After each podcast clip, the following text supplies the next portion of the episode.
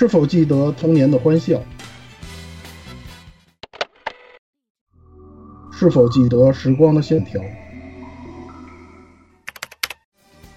光阴荏苒，岁月渐老，美好的回忆留下多少？欢迎收听 AR Live 汉特菜的填坑之路专题。汉特菜在此恭候，为你指引那遥不可及却又近在咫尺的道标。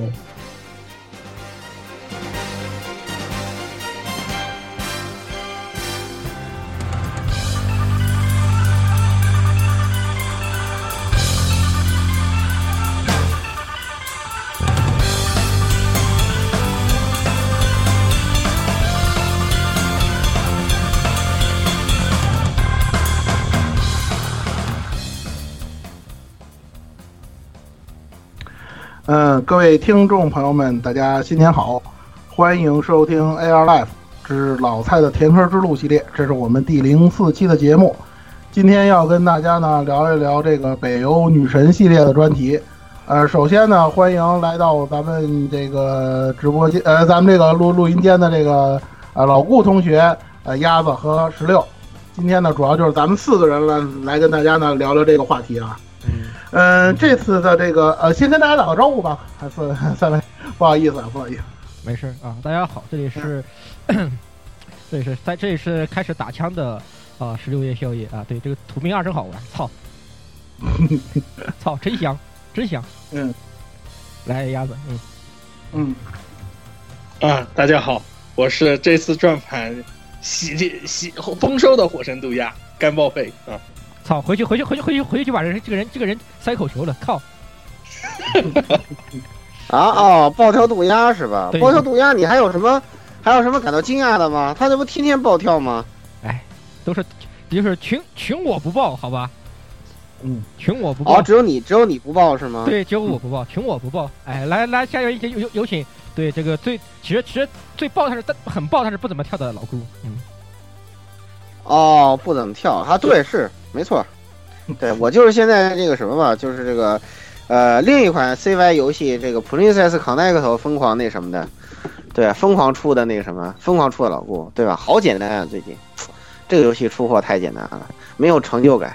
就听说好像就老出老送十连是吧？这这这几天啊，疯狂送，然后还整天有免费送，而且再过一个多月就一周年了，呃，两周年了嘛，又该有免费十连了，抽一个月什么的。如此良心的游戏吗？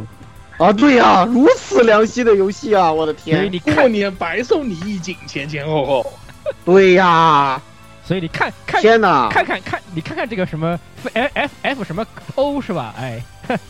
哎呦，F F F 叉 O 就别提了，F 叉 O 那个简直太感人了。他倒不是送的少，主要是他那个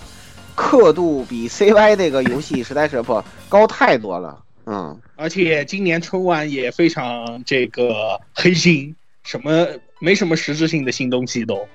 对对对对对对，反正我还是希望他第二部做完了赶紧完结吧。就他这个机制真的运营这么多年也是不容易了，嗯，感觉是到头了，没有那么大的那个潜力了。就他这种模式局限性还是太大了，嗯，到一定程度之后不适合再。再拉的就是把这个战线拉得太长了。虽然说故事什么写的还可以，就如果当成轻小说来看啊，我都懒得就，我不承认它是月球作品，好吧？啊，哎，就就就当个轻小说来看，故事还真难得。嗯嗯嗯，这就垃圾 F 九，我都懒得骂他，他都不值得我骂，你知道？苍蝇我还可以骂他一下。金闪闪了吗？是吧？你这都多高兴啊，是吧？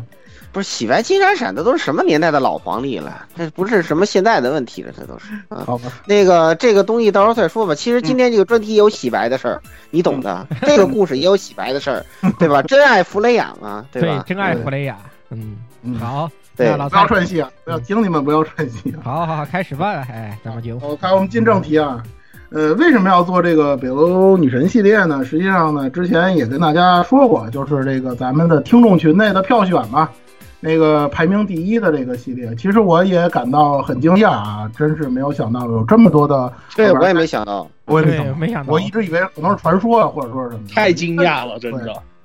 没没有想到有这么多玩家还记得这个系列啊，真的不容易啊，真是，嗯，这都已经是你要说从二零呃从一九九九年吧初代开始到现在，这已经诞生二十周年了。这也二零一九年，对，这这还讲道理，这还真是一个老黄历了，这真的是老黄历，这还真的是老黄历。对，但是呢，这个怎么说呢？手游大厂的这调性大家都知道吧，是吧？去年这得做个手游嘛，垃圾玩意儿，战斗系统做的跟 FGO 一样。啊，这这个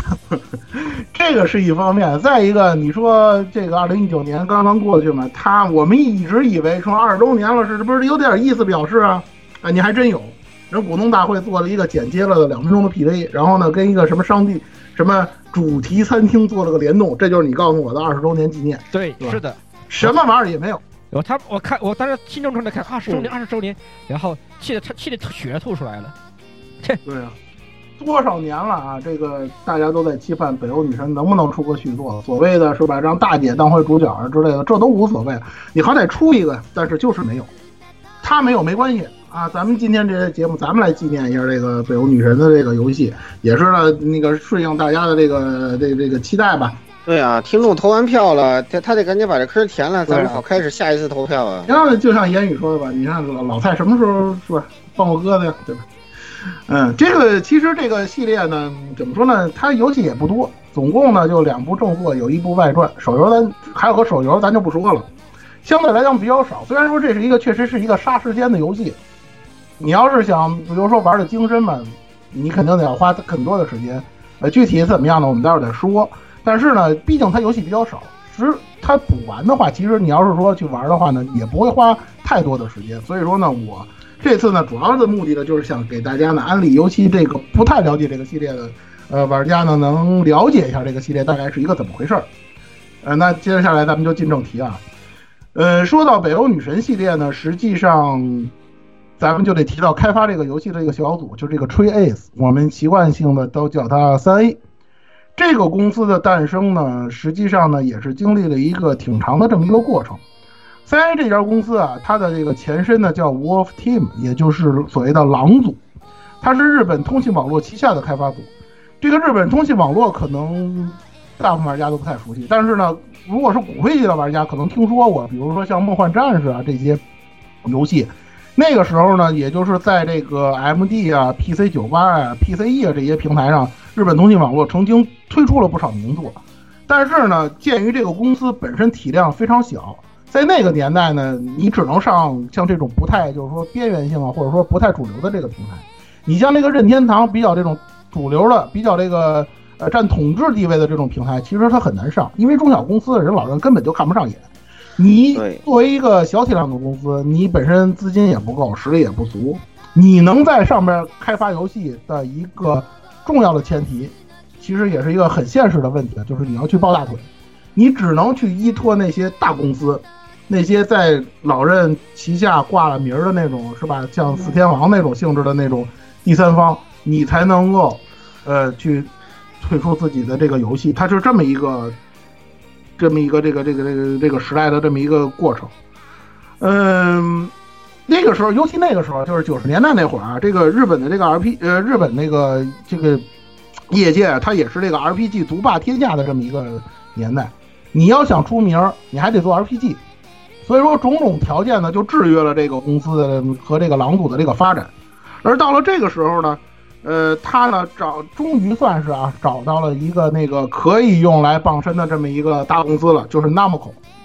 大家知道，如果老玩家都知道，Namco 当年是这个老任旗老任手下的四天王之一，第三方的。而他呢，协助这个就是说那个协助 Namco 制作的这个游戏呢，实际上就是大家非常熟悉的传说系列的第一作《幻想传说》（Tales of Fantasia） 吧，应该叫这个名字。但是呢，这个 Namco 呢，那个时候是财大气粗嘛，本身他又是出资方，他又是代理商，他自己呢就想非常想这个过多的去这个插手这个游戏开发的这个过程，这个大家也好理解啊。呃，很多人啊，对于这个三 A 的这个了解呢，可能在这个百度百科上呢看到了不少，因为百度百科上给这个三 A 的这个这个这个发迹的这个历史呢，它描绘的非常的详细。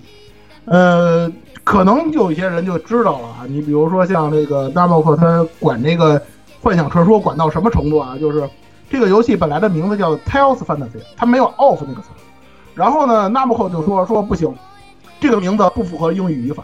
当然，大家可能也理解啊，这个确实他说的也对。你要把这个游戏以后推行到海外市场，那你肯定得符合人家外国的就这个英语地区的这个英语习惯的。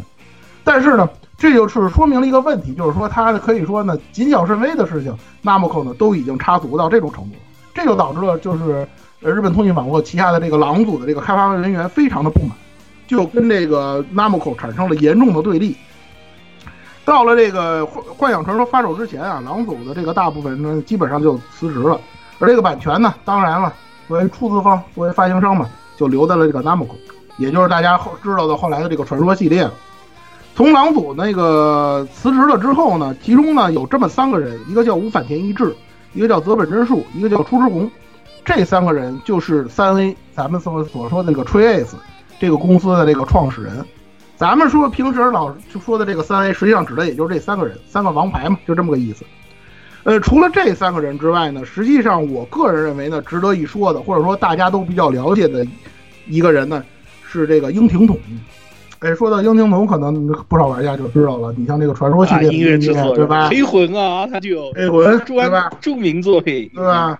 呃，著名的这个流水线作曲家嘛，是吧？泽野弘之之间，他是最有名的。对他以前传说系列，但是你要像这样想，黑魂是他写的啊。黑魂黑魂时，其实我觉得他已经转型比挺成功的了。对对吧？传说系列大家都熟悉嘛，也是他做的一做的曲嘛。传说系列，然后以前还有比较经比较经典的那个啥，那个太那个那个叫什么来着？黄金太阳，对，G B A 这个时候也是他。对，黄金太星星海传说，对星海洋这个也都对，对吧？嗯，这都是他作曲的，非常有名的这个作曲家，这个大家应该比较熟悉了。这就是，呃，他这个 Trace 这公司啊，独立阶段的这么一个过程。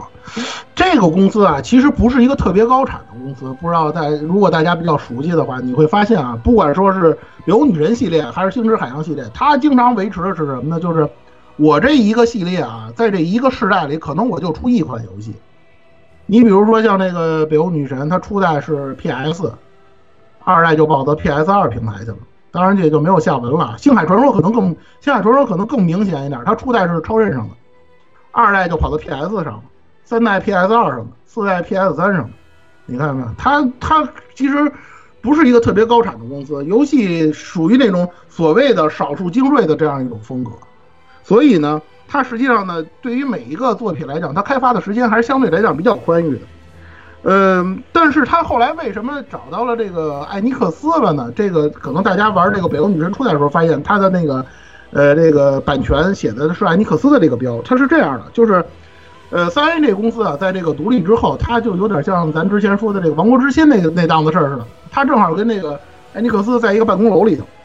就是近水楼台的那种感觉嘛。然后呢，三 A 呢，他就等于说呢，从这个艾尼克斯那儿要了一笔投资来开发这个《星之海洋》的初代。这两家公司就这么建立联系了，但是呢，艾尼克斯并不是他的母公司，这个是很多玩家当年的玩家可能造成的一个误解吧，它不是母子公司的这种关系。呃，实际上艾尼克斯这个公司呢，如果大家都了解的话，都知道它是一个皮包公司的那种性质。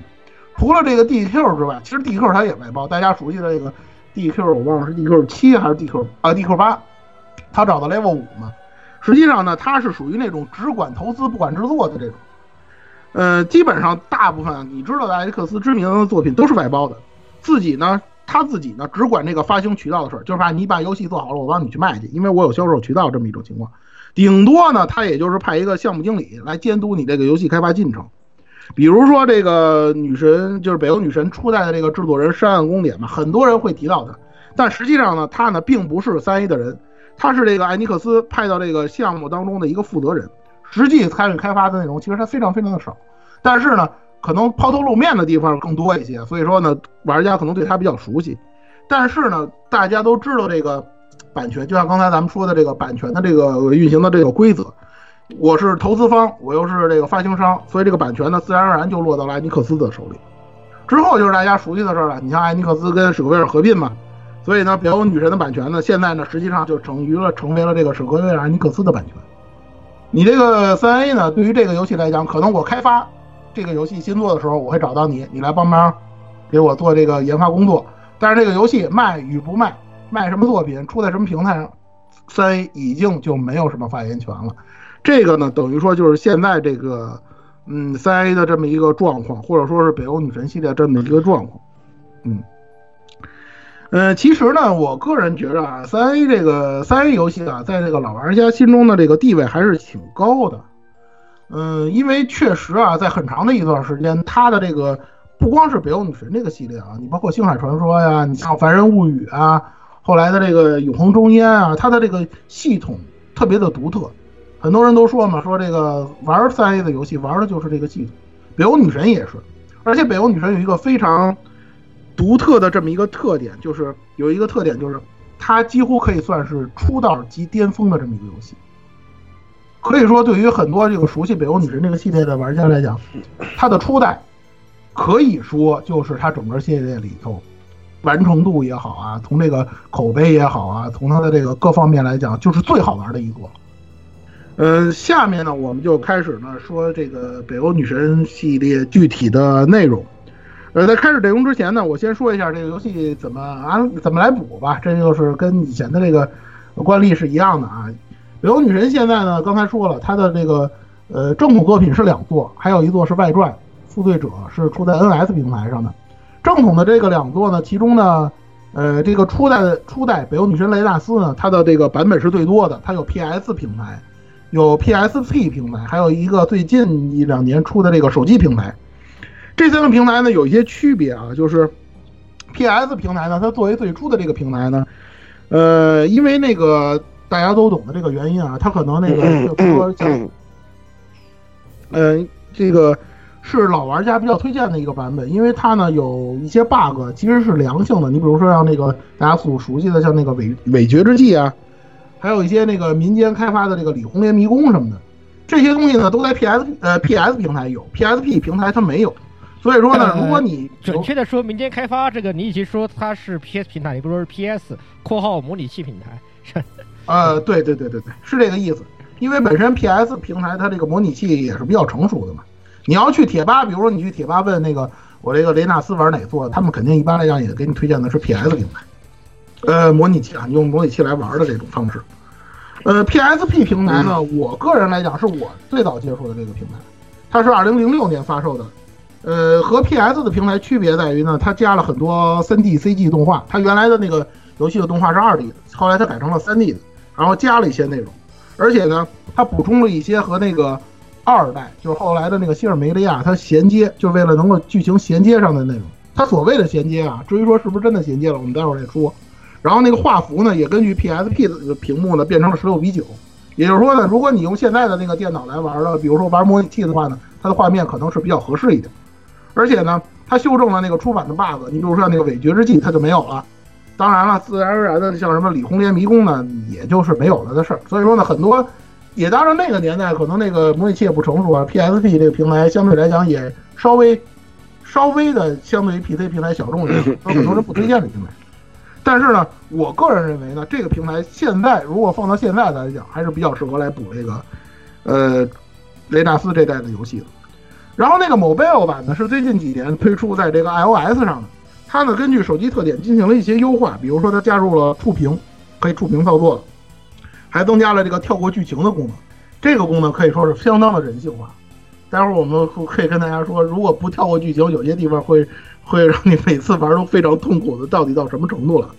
当然了，这个平台它有它的问题，比如说它没有安卓版，这可能相对来讲就比较遗憾一点。而且呢，游戏呢属于这个付费买断制的，可能对于这个玩手机游戏的玩家来讲，可能吸引力并不是并不是很大，这个是它自身特点造成的。嗯，初代大概就是这个样子，二代跟负负罪者就不用说了，都是单一平台的嘛，一个是 PS 二，一个是 NS，这个也没有什么太多的选择余地了。嗯，这个系列啊，就是刚才我们说了，三 A 这个北欧女神系列呢，作为三 A 的这个游戏呢，它 本身呢，呃，维持了这个三 A 一贯的这个游戏的高品质和高素质。而它，而北欧女神它选取的这个题材啊，本身也是一个挺非常火的题材。我想这个大家应该都能理解。呃，北欧女神的这个北欧神话的这个背景啊，为什么它能火？就是说在日本，尤其日本的 A C G 领域能火，这个呢，实际上呢，这点我在看了一些资料之后呢，我比较同意那个知乎上书记的这个说法，就是首先它有这个德国撑腰，这个戏这个北欧神话这个东西能够在能够取得非常大的一个知名度，实际上跟德国有非常大的关系。德味儿这个东西本身呢，在不光是在中国，在日本也是广受欢迎的，这个也是有一定历史渊渊源的，这个就不像一不像呃就不详细展开了。呃，最重要的一点呢，实际上就是，呃，北欧神话呀，它是所有的这个就是是全世界各种神话体系里头为数不多的指向唯一的死亡结局的这么一个神话。很多的这个神话，大家知道，你比如说希希腊神话，他说到这个，呃，雅典娜就是从宙斯脑子里头跳出来之后呢，就没有下文了那种感觉。但北欧神话不是，北欧神话呢，它是那种，因为大家知道最后的结局，不管你怎么样嘛，它最后的结局都是诸神的黄昏嘛。这种宿命就是无论如何世界都要重置，或者说这个呃诸神都要毁灭的这么一种宿命感，或者说这种悲情的感觉，比起这个其他的神话来讲，其实感染力要更大一点。尤其是这种注定了，呃要要反抗和斗争，但是并不会有什么好结果的这么一种悲剧。有一种比较动人心魄的魅力，这是我个人认为北欧神话这个戏，北欧神话这个题材有好人有很高人气的这么一种这么一个原因，就是让人感觉的那种震撼感，或者说是那种沧桑感。再说的直白点，就是比较中二，是吧？符合那个日日本的那个文化的那种，是吧？瞬间升华，瞬间那个瞬间散华，然后一瞬间消灭的那种文化气息。所以说呢，它在这个日本是非常广受欢迎的。呃，北欧神话呢，对大众文化也是有非常大的影响啊。比如大家比较熟悉的，像那个，呃，瓦格纳的《尼伯龙尼伯龙根之歌》呀，像那个，呃，托尔金的这个《魔戒》呀，还有他的前传《霍比特人》呀，是吧？漫威的这个雷神漫画系列呀，这都是一些都是一些，就是说主流文化当中深受北欧神话影响的作品。A C A C G 里面都就不用说了吧，大家看过很多动画了，是吧？也看过漫画啊、小说什么的，那里头经常会看到这个。北欧神话相关的一些词汇，什么诸神的黄昏呀，什么冈格尼尔啊，必中之枪嘛，还有什么奥丁啊、洛基啊、齐格飞什么的，就是几乎烂大街了。就是你能看到的有一些所谓的奇幻作品啊，什么穿越，现在比较这个流行的穿越类作品了，你几乎可以随处可见那个，哎呀，呃，北欧神话的这些影和元素。哎呀，这个怎么说呢？就你 JRPG 里面，对吧？这个凡是有枪的啊，有可以装备枪这样装备的，它百分之一万的会有把冈格尼尔放放在那里作为一把。对，不说终极武器，也是很后期的高高强高高强的上位武器，对上位武器摆在那里，咱管到一飞奥奥利哈康啊，就这种东西是吧？啊，对呀，奥利哈康，多少作品里头都有了，什么都有，已经成为已经一种定式了。就是不管你写不写 JRPG，或者是你要写一个 JRPG 风格的穿越文，或者是这种奇幻小说，你必然会有这些东西，都会有。对。对，你不加点北欧神话都不好意思跟人打招呼，就这种感觉，真的就是嗯非常普遍、非常流行，接受程度很高，然后呢普及度也很高。所以说出这个北欧这出这个北欧女神系列，其实来讲对于玩家来讲接受度非常非常的低，非常非常的这个嗯怎么说呢？可以让大家瞬间的能够接受，或者说这个上手度就会非常的高。至于说这个嗯女武神这个设定啊，实际上在这个。北欧神话里头，他说的庸俗一点啊，就有点像咱们国家经常说的那种文工团，他其实是像这种职业的这么一个人。他是什么呢？就是引导这个呃战士在他死亡之后，引导他上这个英灵殿，成为成为英灵的这么一个人。其实说白了呢，再再说的白点，或者说套用中国神话，就有点像那个黑白无常那种感觉。只不过呢，他呢是那个女性的。呃，天使或者说是战士的这么一种形象，嗯，初代的这个雷纳斯呢，实际上呢就是选取了这么一个点，然后呢，他呢在这个基础上，北欧神话的基础上加了一些，就是说更有人情味儿的呀，更体现这个呃剧情方面的这个内容，就是说这种内容的东西。呃，关于这个初代的这个雷纳斯的这个系统方面呢，实际上，嗯。分网上的分析文章啊，或者 B 站的这个视频啊，做的这个相关的内容都挺多的。我个人啊，对于这个雷纳斯这一座它的这个系统呢，实际上我的理解是这样的，就是它给了一个玩家非常大的这个各种的可能性，或者说是呃玩家要用来这个考虑的地方呢，就是它这所谓的决策这么一个系统。我们大家都知道啊，就是雷纳斯的这个战斗系统非常的精妙，或者说是非常的独树一帜。即使是放到现在，它的这个系统也可以说是与众不同的。其他的这个那个那个游戏厂商很难做到它这么精妙的这个系统。而它这个系统的精髓呢，实际上就是这个所谓的抉择。这个游戏啊，它的这个抉择实际上从这个你一开始玩这个游戏就已经开始了。就是大家在进入游戏之后，它会让你选择难度，这个时候系统会提示你啊，如果你选择 easy 难度，或者是选择 hard 难度，选择普通难度会有哪些区别？其实这些区别远远超过了它提示你的那些内容。很多玩过初代，就是玩过雷纳斯的这个玩家可能都知道啊，这个游戏 hard 难度其实比 easy 难度要简单。可能有我是这么说的话，可能大家都不理解啊，是到底是因为什么？这个因为这个 hard 难度啊，就这个作品，它哈它的这个困难难度啊，有这个最全的英灵，就是你要招人嘛，要招英招招招人来那个打这个诸神黄昏嘛，你招的人是最全的，你见到迷宫是最全的，就除了那个简单难度有一些限定的迷宫之外，你的迷宫去的是最全的，你能看到最全的结局，你能探索那个隐藏迷宫，也就是所谓的红莲迷宫最全的部分。为什么这么说呢？因为它的这个红莲迷宫。它里面有八个钥匙，这八个钥匙是隐藏在那个八个迷宫里头。这八个迷宫只有在困难难度你是能都能去到的，其他的难度你都去不全。也就是说，隐藏迷宫你走了其他的难度是你注定不可能走全的。而且呢，它游戏的这个系统，就是它游戏这个道具升级或者说叫道具制作的这个分子配列变换这个系统，在困难难度下你是能够做到最高级的。如果你选择的是简单难度，那你肯定不能做到最高级。更加让人觉得恶心的是什么呢？就是你如果选择简单难度的话，你甚至不能看全结局。游戏最好的那个 A 结局，对，你是简单难度你是看不到的。就是你无论如何，你就达到的条件，你也是进不去的。这也算是只有在这样的老黄类游戏里面，你才你才能看到如此用现在的眼光觉得非常不人性化的玩意儿。你现在的游戏对吧？他都告诉你，这个他他甚至会在你选难度时直接告诉你。啊，不管你选择什么难度，你都能体验到游戏的绝对大部分绝这个所有内容啊。对，就是就是原来是原来现在的游戏完全都是哄着玩的，原来还能够有点选择性，就是只有这个游戏耍点脾气。这个游戏这你要不看攻略，真的坑死自己了就。对，这个游戏实际上这个抉择问题有有些抉择问题，某种程度上来说，其实很像我们以前说过那个《幽神幻剑录》，就是一开始就在挖坑，就就就把你坑进去了，你选错你就你后面就没了。对，对，后边就是没有。而且他那个提示啊，就那个、那个、那个、那个、那个提示，非常的春秋笔法，你根本就看不明白到底是对你有利的还是不利的。我只是这个选择难度这块，等你选择完难度啊，进去之后，你会发现这个剧情路线它也是随机的。虽然它只有几种可能性啊，但是你每次开新周末的时候，它的这个路线都是不确定。也虽然说你最后都能走全迷宫，但是它出现的顺序是不一样的。然后呢，这是一节，再有一个呢，就是出现的英灵的顺序也是不一样的。你对。你是招谁不招谁是吧？你因为你第一次，如果你是初见开荒的话，你也不知道到底应该招谁，不应该招。对，招哪个人，把哪个人送给奥丁，这都有学问的。都不知道，都都是都是有学问的。然后呢，嗯，还有一点就是你在每打完一个迷宫啊，打完 BOSS 之后呢，你会得到一些珍宝，这些道具啊都是强力道具，没错。但是呢，这些道具呢，它会提示你要求你上交给奥丁，因为你是女武神嘛，你是给奥丁办事儿的嘛，对吧？嗯，你说你是贪污了呢，你还是上交呢？这又是一个抉择。嗯，关键是你怎么知道你应该贪哪些东西呢？这是一个问题。是的，对对，是吧？你你你这东西你是留到自己手里，还是没什么太大用交给奥丁呢？你还是不知道。呃，而且呢，你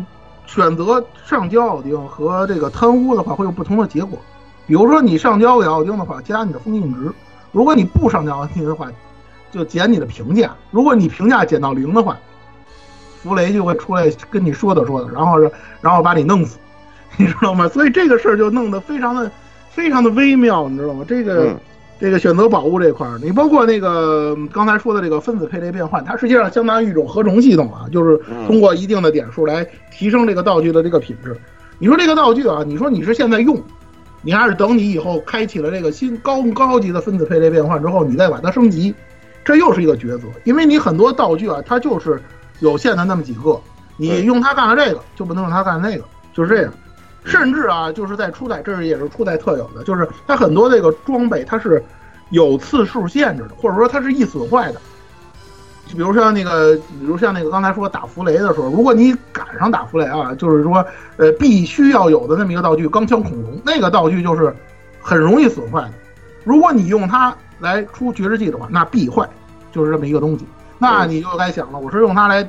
打谁，是吧？我用它来出不出绝世技，怎么打，这都是你需要决策的东西。呃，当然了，说了这些之后呢，最最重要的一点，或者说这游戏最让人最让人老玩家这个耿耿于怀的，就是它这个多结局。呵，这个结局藏的还这个也是藏了藏的藏的贼深，藏的藏得深，就像就像我刚才说的，会藏，就像就像那个以前说的《幽幽深幻剑录》一样，这玩意儿就是藏的很深，你不玩到后面你都不知道，玩，这玩意儿还有分支，我去你你大爷！刚刚刚才刚对刚才刚才说了这个封印值这个东西，这个东西在游戏的这个教学环节，它是根本不告诉你是干嘛使的。对，根本不告诉你用干嘛用的，或者说它升高降低之后会有什么样的结果，你根本就不知道。然后呢，可能有不少玩家啊就跳过这个序章的内容了。序章内容讲的是这个雷雷纳斯前世的这个事儿了。很多人也想象不到，这个东西的最好，就这个游戏的这个最好的结局，居然是雷纳斯找到了自己前世的这个记忆。这个东西很多人玩到最后就忘了，你知道吗？对，是的，你就你就忘了一开始你你去那个那个那个大草原那干草原对干什么了？不知道了。雷兰园那里对，对啊，那鲁西奥到底是怎么回事？你就忘了这个事儿了，因为你就是沉迷战斗了。因为这游战斗那个那个那个那个鲁西奥比那个什么比那个大剑男主角还没有存在感啊！阿阿阿刘哲是吧？阿对刘哲，待会儿说，待会儿说，待会儿说的。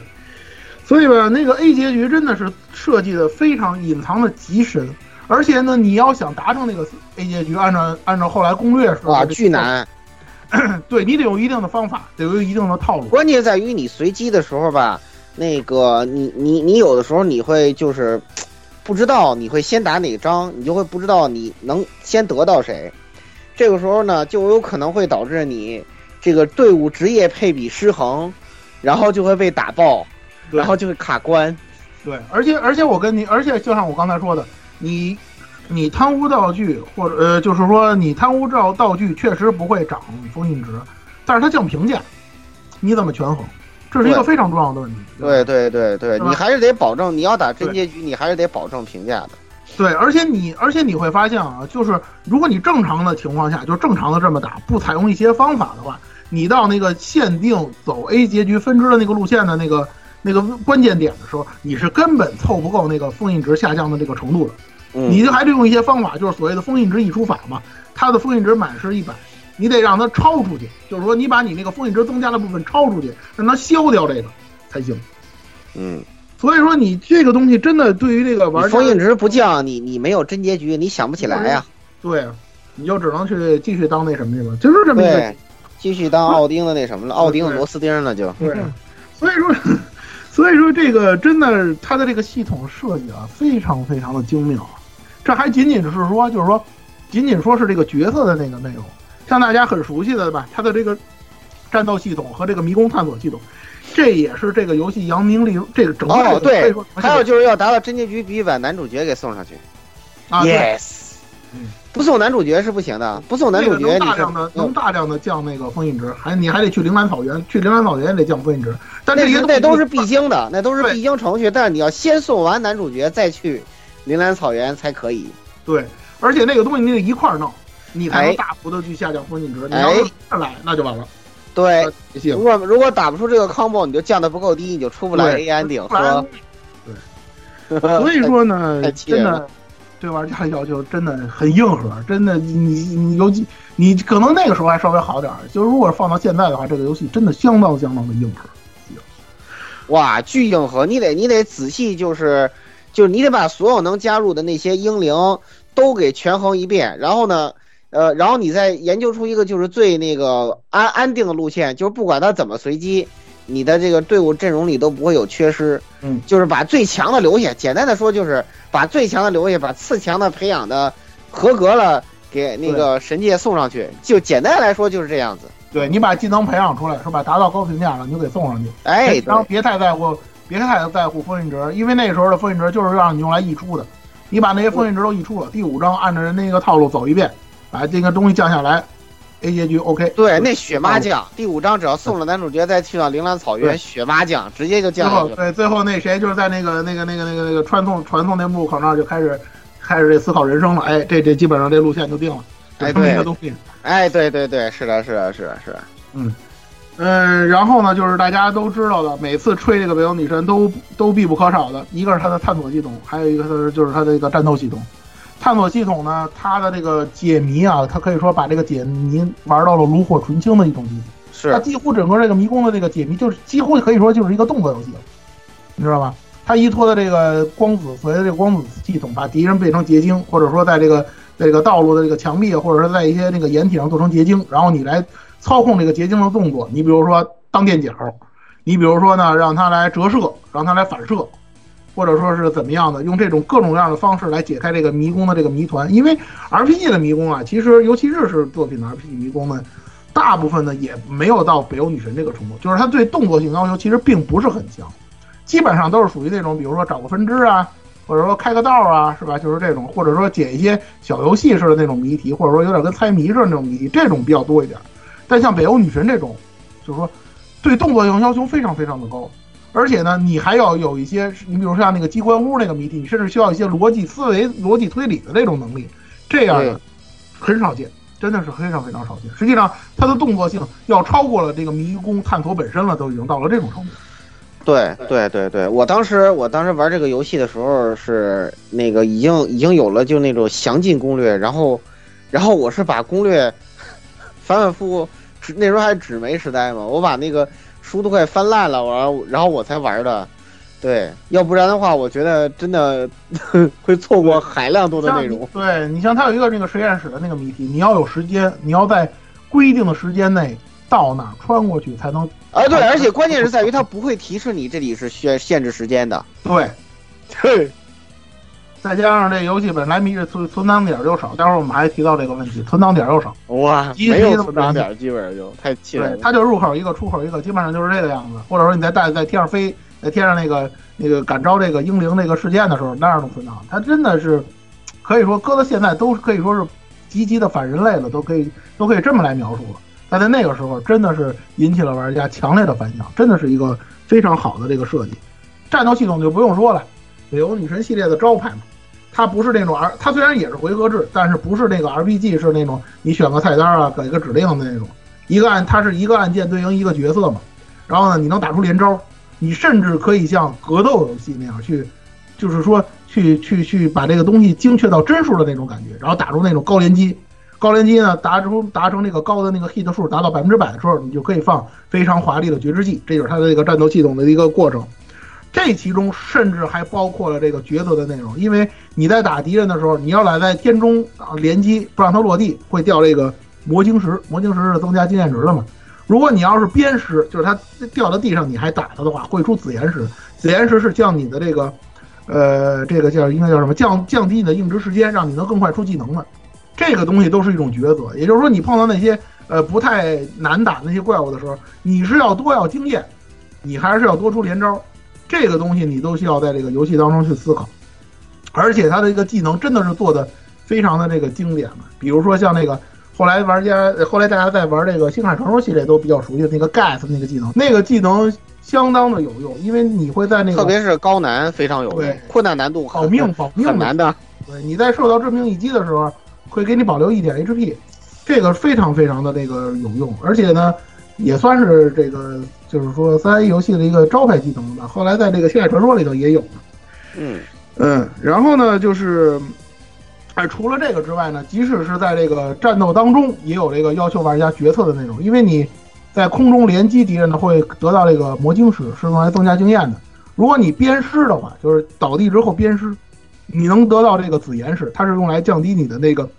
硬直时间出技能的。也就是说，你对面对这个怪物，你到底是要魔晶石还是要紫岩石？这又是一个非常重要的这么一个决策的这么一个内容。呃，关于这个战斗系统呢，咱就说到这儿。实际上呢，除了这个，呃，大家都知道的这个战斗系统，确实是玩家非常喜欢、非常那个，呃，非常那个有人气的这部分内容之外呢，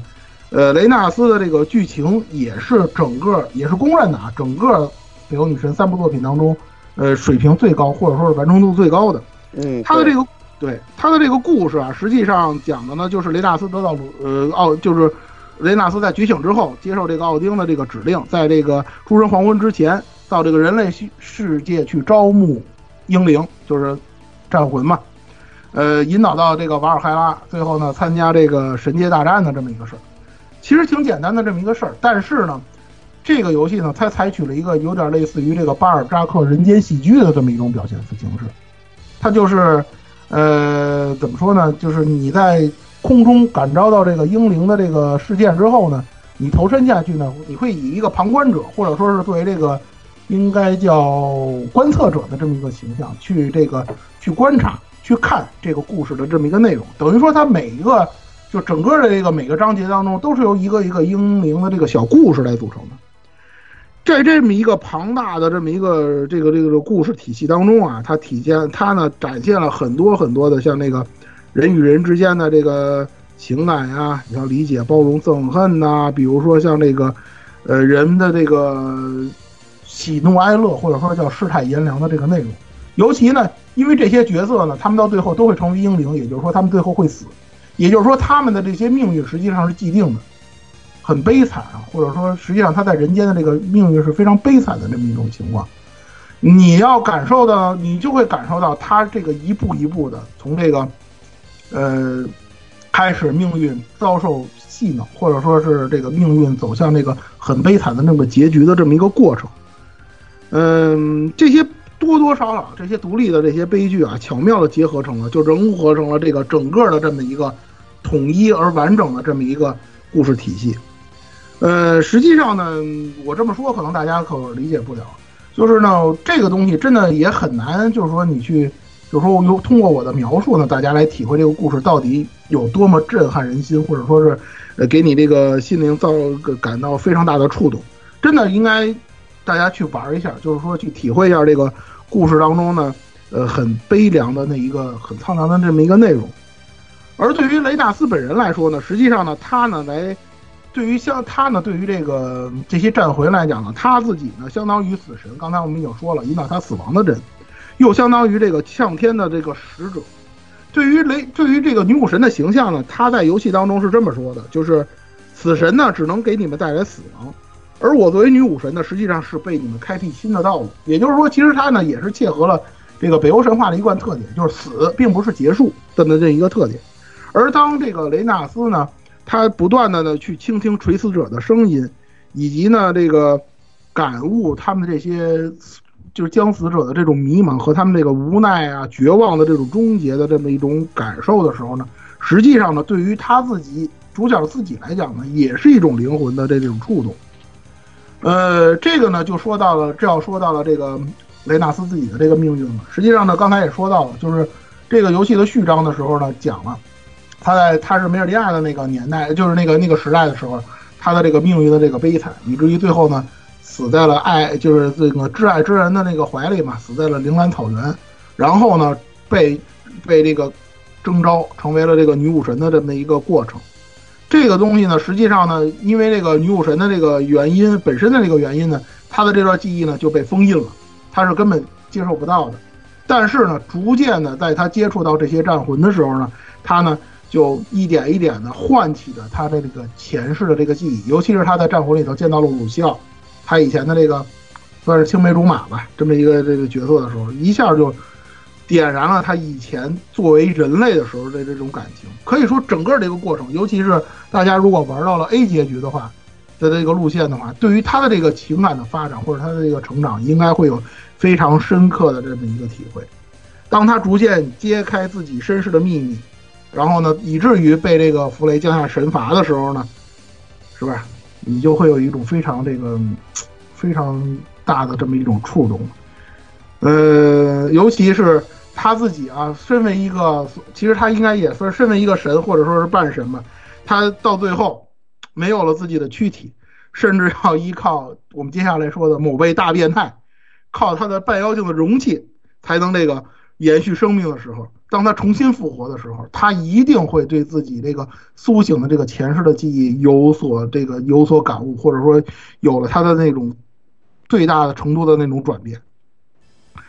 呃，说到这儿呢，我就想说说这个刚才说到的这个大变态雷扎德·瓦雷斯了。实际上呢，他呢是贯穿于两代的这么一个角色。刚才呢，就是在节目开始之前呢，跟那个 Air Life 的同学们聊的时候，大家也说了，我玩北欧女神这么长时间，最后能记住的角色就是他。子安是吧？对子，安五人配的这个，对，这个 人的这个人的存在感，存在感某种程度上比这个存在感爆对比比比比比比他雷纳斯这甚至碾人还要主角的存在感。对，呃，咱去年看哪吒哪吒魔童降世的时候，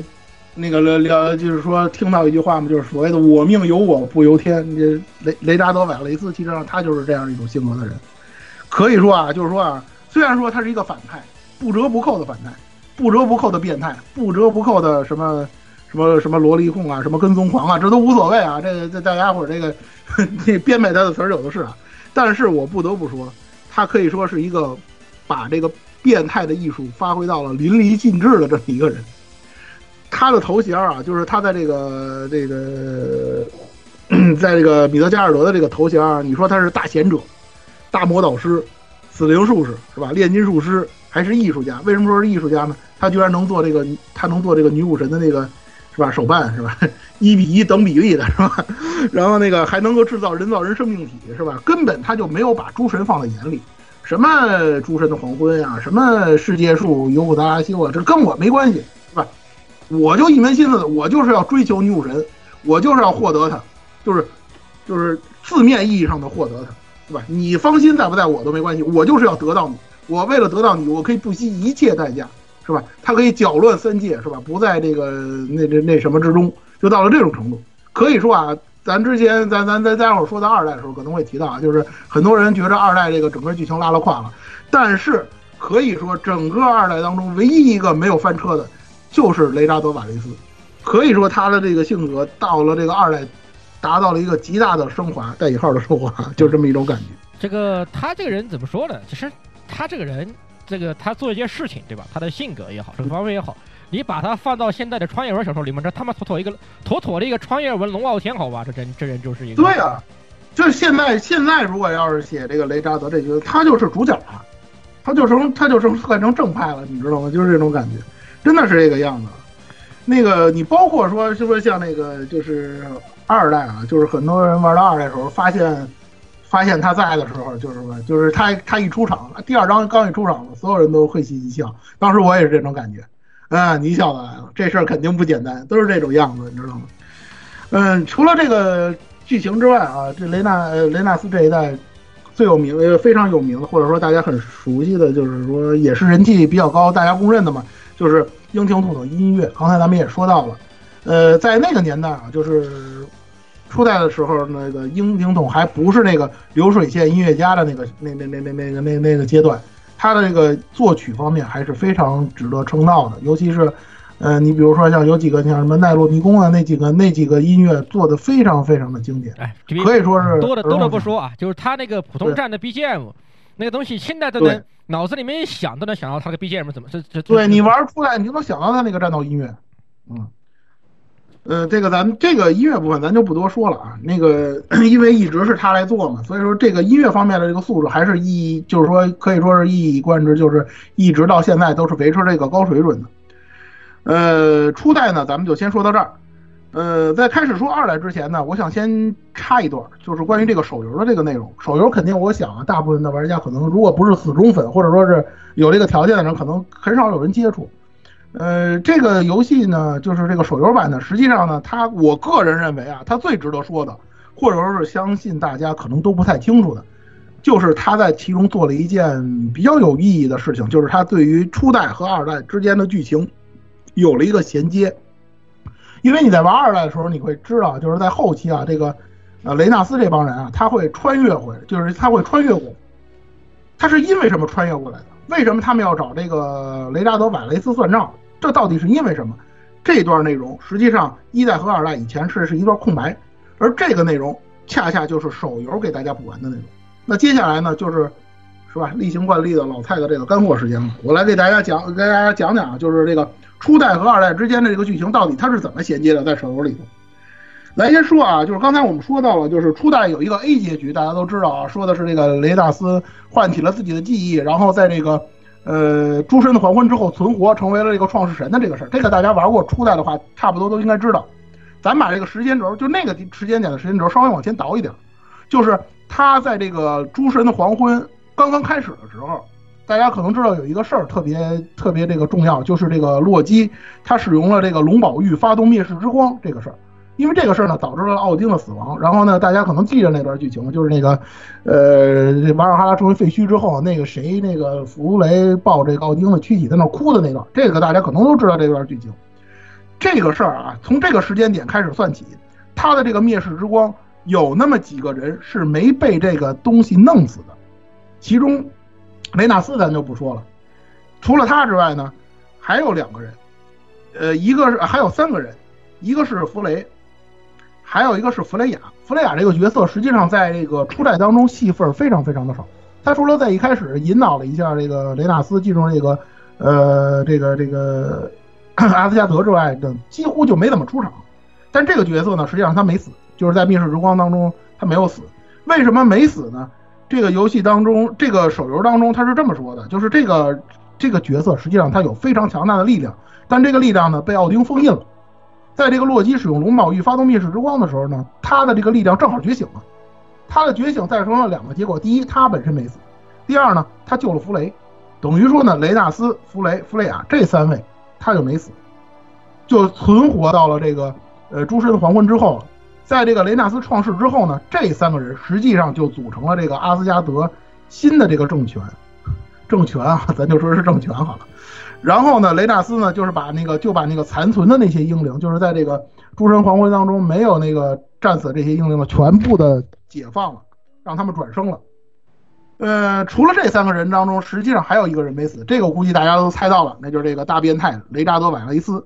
为什么他没死呢？是因为洛基在使用灭世之光的时候，他用了这个贤者之石挡住了灭世之光，因为他本人不是雷纳斯创造的，这个大家都能理解嘛，因为他不是英灵嘛。所以呢，他也就存活下来了。但是呢，弗雷亚呢的预弗雷亚的预言，他呢将会带来灾祸。这个东西大家都能理解，这是肯定的嘛。二代玩到二代都知道这货到这货最后都成最终 BOSS 了。所以呢，雷纳斯和弗雷就去抓他。其实他不抓雷大变态，大变态也得找找找雷纳斯。这道理大家都懂。结果呢，这货呢就在这个追追杀的这个途中呢，又一次这个发动了这个贤者之石。产生了这个转生的诅咒，也就是强制转生这个事儿。这个事儿实际上在二代二代当中说过，大家都知道，在那个那个迪万的时候，就那个谁，那个那个那个，呃呃，那那谁阿雷莎他的那个青梅竹马，就那堆死灵术师，他们干的那个事儿，其实就这个事儿。这个大变态他用了这个转生诅咒之后呢，他就带着这个现实的记忆就溜了。什么意思？就是他转生了，但是他带着现实的记忆，哎，这点就非常，这点就非常微妙了，你知道吗？然后呢，就这个样子啊，过了那么若干年之后，转生的雷扎德再一次现身。这个时候他呢现身就带着前世记忆的那种状态了。呃，这次呢，在这个时代啊，就是他转生的这个时代里，他又像初代那样跟那个梅尔迪亚搞在一起了，又把他杀了，等于说把那个初代那个剧情又走了一遍。这段剧情在手游里头其实相当的狗血啊，因为它是初代的剧情再现嘛，其实很多东西都跟初代差不多，比如说像雷纳斯又沉睡了，是吧？然后呢，他一沉睡呢，他的大姐阿丽又出来了，帮他做那个代恶人，是吧？又出去替他去去替他背锅去了，是吧？然后呢，那个阿丽呢，在这个人间呢，又一次碰到了一个阿刘哲，是吧？大家都知道，二代可能看得出来，这俩人特有暧昧关系，跟 CP 似的，就那么一种。然后呢，这个大姐呢，又把这个阿刘哲弄到天界让他打散儿去了，等于说就把那个二代的剧情又走了一遍呗。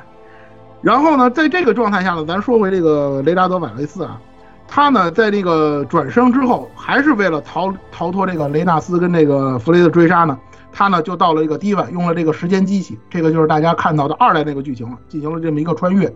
而这个穿越呢，产生了两个分支，这两个分支是这样的：如果他穿越成功了，就是北欧女神二；如果他穿越了失败的话呢，这个有一个叫耶梦加德的，如果大家了解北欧神话都知道，那个大蛇是吧，在那个新战神里头也出过。耶梦加德呢就会抓走雷扎德，这个时候呢世界呢就会陷入新的危机，因为耶梦加德苏醒，这个大家都知道，这个在北欧神话里头也说过。为了对抗这个耶梦扎加德呢，二姐雷纳斯呢就会叫大姐去这个冥界找这个冥界之王赫尔，找他呢也有翻译成海拉的啊，就是找他呢去找这个不死王普拉姆斯。这个可能有些人听不明白，这是怎么一回事呢？如果你玩过 PSP 版的这个雷纳斯的话。你去过那个不死王城的话，你会发现这么一个镜头，就是也是 CG 啊，就是雷呃就是这个不死王普拉姆斯做的那个做的那个王座上面有一水晶，那个水晶里头放着三妹希尔米利亚，这个东西是怎么回事？二代没有做做太多解释，这个也是二代剧情的一个问题啊，bug 了可以说是。但是这个剧情到底是衔接哪儿的？实际上衔接的就是刚才我说的这个手游版的这个剧情。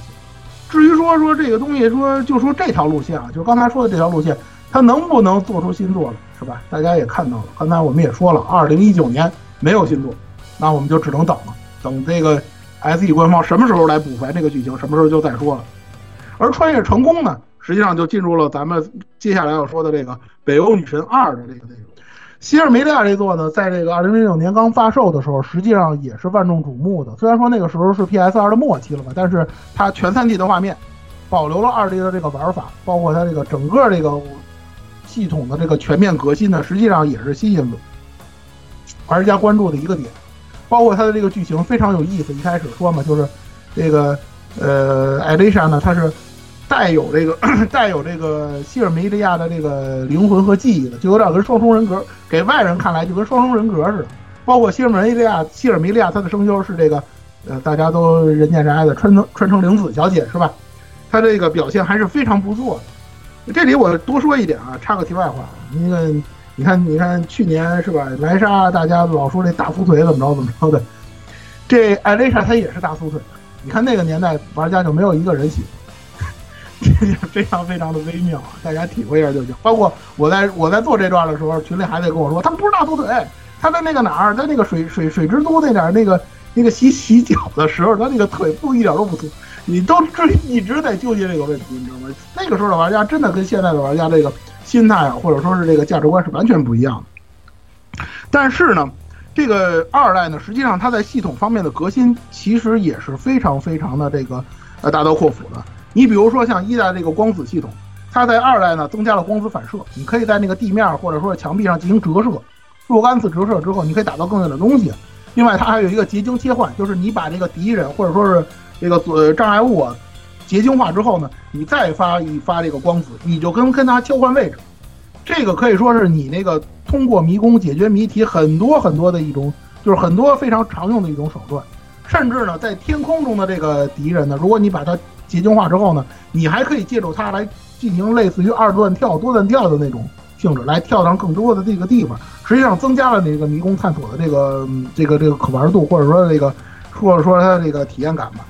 然后呢，它还增加了，比如说像封封印石系统，就是相当于在这个迷宫里头设置这个各种 buff，有这个提升自身 buff 的，也有这个给敌人给敌人增加这个负面 buff 的这种。就是带在身上嘛，或者说放在场景里的这种，增加了很多的这个可玩性，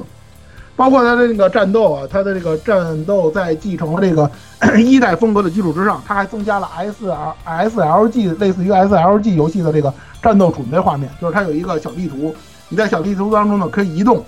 然后呢遇到敌人之后呢你就战斗，战斗获得胜利之后呢你还可以再打其他的敌人，如果你击败了这个小场景当中的 leader，那么你可以直接获得胜利。等于说它有了一点这个 S L G 游戏的这种，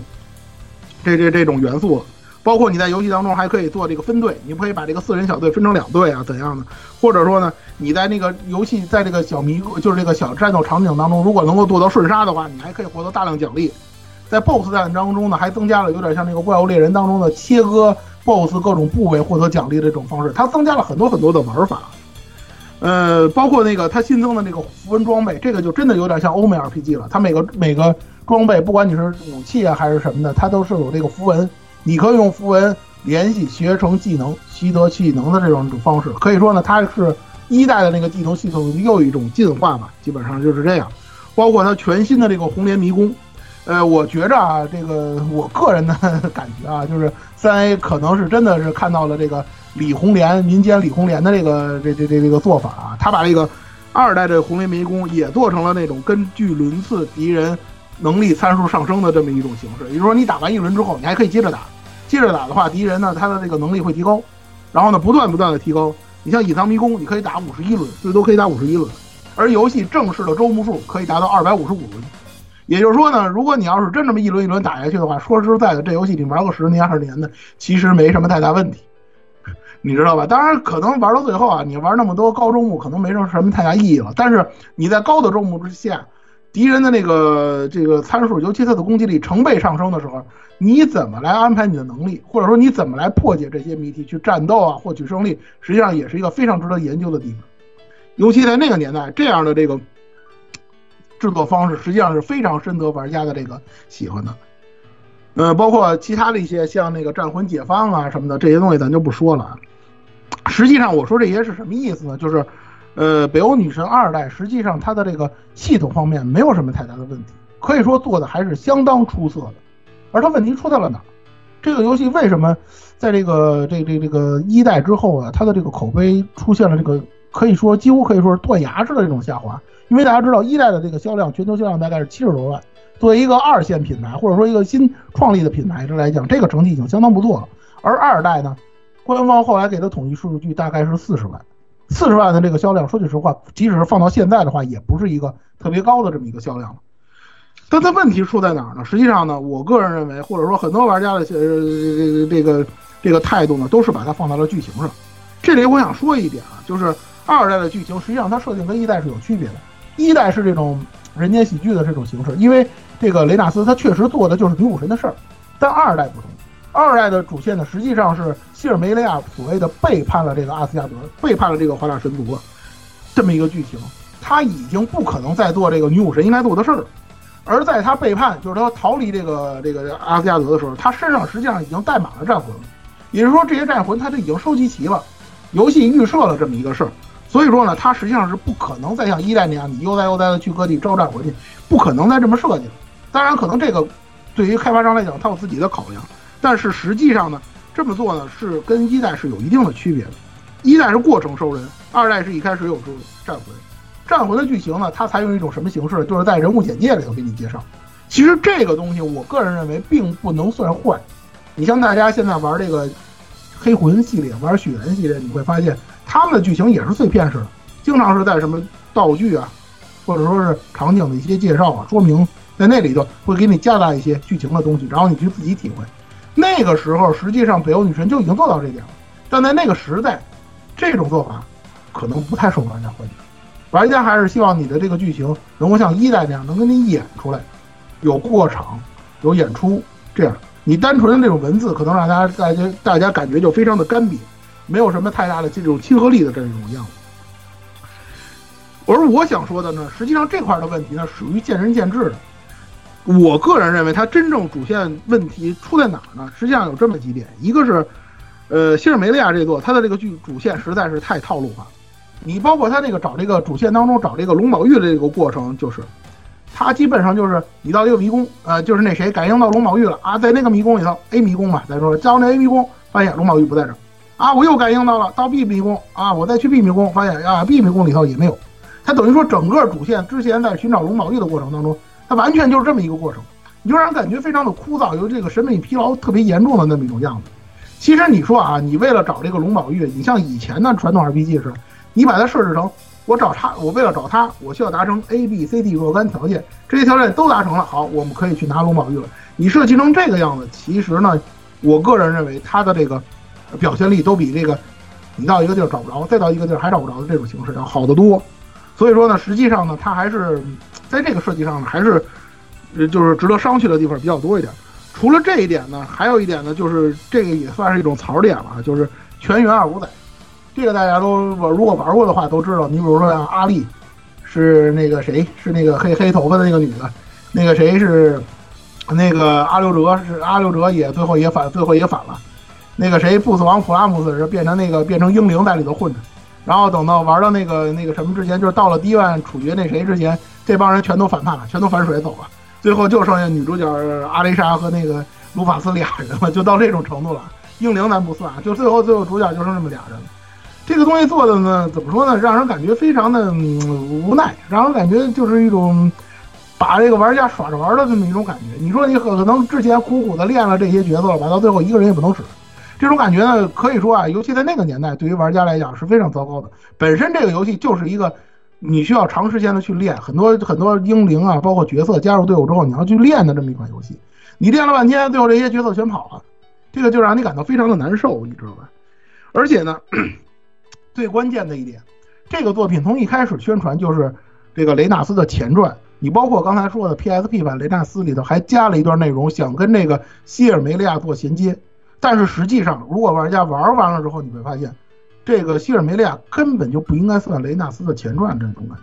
它有点像什么呢？就有点像那个明圣斗士冥王神话 ND 里的那种感觉。它明着面上说是二百五十一年前，实际上它是它是未来的事儿，未来的人跑到了这个过去，引发了过去发生变动的这个事儿。希尔梅利亚实际上是这样的一种剧情，这个就让人非常非常的不满，因为我们这个玩家的这个惯常理解，他还是按照这个一代这个思路去理解的。你去看二代，没有后来的手游，没有那些东西，没有东西补完的话，你就会发现这两个作品根本它来不上。你你二代的一呃二代的那个结局，最后普拉姆斯都死了，这种东西你到一代结局你怎么解释？不死亡就死了，是吧？你包括二代的那个隐藏结局，就是。就是那个那个，就是大家如果玩如果玩的话，都知玩过的话都知道啊。就是你让那个，就是最终决战打雷扎德瓦雷斯第二形态的时候，你不让那个，呃，女武神上，就是女武神和阿丽莎融合的那个真三妖，我们老叫真三妖啊，就那个真女武神上场的话，你会有一个隐藏结局。隐藏结局里头呢，你会发现这个，呃，卢法斯遇到卢法斯那时候已经变成奥丁了，他是会见到小时候就是转生了的小孩的艾丽莎和那个雷扎德瓦雷斯。这个剧情它也是跟。初代衔接不上的，也就是说，这个整个这个，呃，二代啊，因为你这么一搞，它已经游离于一代之外了，啊，这点就让人感到非常的不满，你知道吧？其实啊，三 A 这个公司一直来讲，它这个剧情出就很多很多作品，它剧情都会出现这种能把自己写死的这种情况。实际上，呃，这个这个希尔梅利亚就有一点要把自己写死的这么一种感觉，我个人觉得，因为你没法往后编了。这个东西，你你你写到这个这儿，如果你不说你不做平行时空，或者你不写外传的话，后边这个剧情你根本就续不下去。你想，所有的女武神全死了，你往下你怎么说，对吧？就是这么一种情况。呃，关于这个二代呢，咱们就先说这么多。接下来呢，用一点时间吧，就是因为时时间关系呢，我就简单说一下这个外传《复队者》。《复队者》这个游戏呢，玩的可能玩过的人不太多，它是出在 NDS 平台。尤其实它有点这个小游戏的感觉啊，它这个小品级的那么一个游戏。对它，嗯，它呢，而且它也不一样，它 S L G 嘛，它改的要改变 S L G 的，改的比较多。它等于说就是把那个就是二代当中那个 S L G 那种即时式的 S L G 完全变成了战旗，然后它战斗的时候呢，还是原来的那种形式啊，这个倒没什么变化。呃，这个游戏呢，其实怎么说呢，难度也是比较高的。呃，为什么它难度高呢？它是源于这个游戏的这个系统。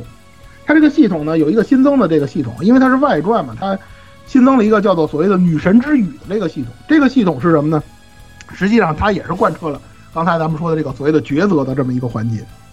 什么意思呢？你在当中游戏当中对一位队友使用女神之语，他就爆种了，相当于你一瞬间把他练到了九十九级，就这么一种感觉。然后这个这个这个角色肯定就人挡杀人，佛挡杀佛了呗。但是在这一场战斗之后，这个角色就会死。就是这么一个，而且他会有一个非常凄惨的死的非常凄凉，就啊我不能死啊，我不想死啊，就那个很绝望的那么一段演出，然后他就挂掉，就这么一个东西。等于说呢，就是说你想获得战斗的胜利，轻松获得战斗的胜利，那么你就要献祭你的队友。等于说就是这么一个系统，但是这个系统它是个坑。对，为什么是个坑呢？你用了这个这个游戏它，你用了就没成结局了。对，这个游戏它依然是有分支结局的，而你要达到最好的结局的话。除了游戏当中剧情杀那一次，你不得不用一次羽毛之外，这个游戏不允许你用使用任何一次羽毛。也就是说，你不能使用羽毛，你才能结好结好结局。如果你使用的次数过多的话，还能引来最坏的结局，就是这个弗雷过来肃清你，你知道吗？又是要把你弄死的这种结局。所以这个东西就非常非常的坑，你知道吗？呃，这个游戏呢，其其实呢，我个人认为呢，它最大的槽点啊，就是它系统方面最大槽点，实际上就是这个女神之语这个东西了。嗯，这个刚才至于说刚才说的这个 S L G 战斗啊，我个人认为，因为它改成了战旗的模式，实际上它节奏属于比较慢的，而且呢，它实际上对于攻击模式啊，就是这个所谓的大家熟悉的北欧女神招牌的这个攻击模式，它是有一定脱节的，等于说都是各干各的。实际上呢。这个 S L G 啊，大家知道它主要的用意，或者说它主要的玩点，它是它的走位。游戏当中也有有那么几场战斗是很考验玩家走位的。但是呢，这个事儿呢，实际上跟你那个战斗能不能获得优势呢，没有什么太大关系。实际上呢，你是为了阻止这个敌人，比如过快到达某些位置，或者说你能提前到达某些位置这么一种方式。实际上，它这两个系统等于说是脱节的，这一点就让人感觉到非常的不舒服。而这个外传负罪者啊，它的这个剧情，实际上我个人认为它是相当不错的，尤其是它的这种刚才说了，因为这个通过这个女神之语系统来到的，就是说达到的这种绝望感，真的有点，我个人认为啊，真的有一点回到了这个一代的那种悲壮啊，这种宿命的这种这么一种感觉里。这次的这个主角，就这个外传的主角呢，不再是女武神了，而是这个一个得到了女神之语的一个人类，叫做威尔弗雷德。他呢，是因他是他呢，是因为曾经遭遇过这个，就是这个女神，就女武神呢召唤这个英灵的这个事儿，而是对于这个，而对于这个女神呢产生了仇恨，包括他使用这个女神之语这个事儿，他呢那个把自己的这个最最好的一个要好的一个朋友给弄死了嘛，所以呢，他呢就要决心要报复女武神，而这时候的这个阿尔托利亚，也就是一代当中出现的那个国家呢，实际上是陷入了一个两个皇子为了争夺王位展开斗争的这么一个状态。而这个时候呢，宫廷呢也根据这个两王子呢变成了两派，甚至呢影响到了对于这个阿尔托利亚虎视眈眈的两个大国，他们也也根据这个宫廷分裂的这个两派，支持其中的一派，要把这个国整个这个国家呢陷入到内战的这么一种状态。这种内战的状态呢，实际上严重削弱了这个阿尔托利亚的实力，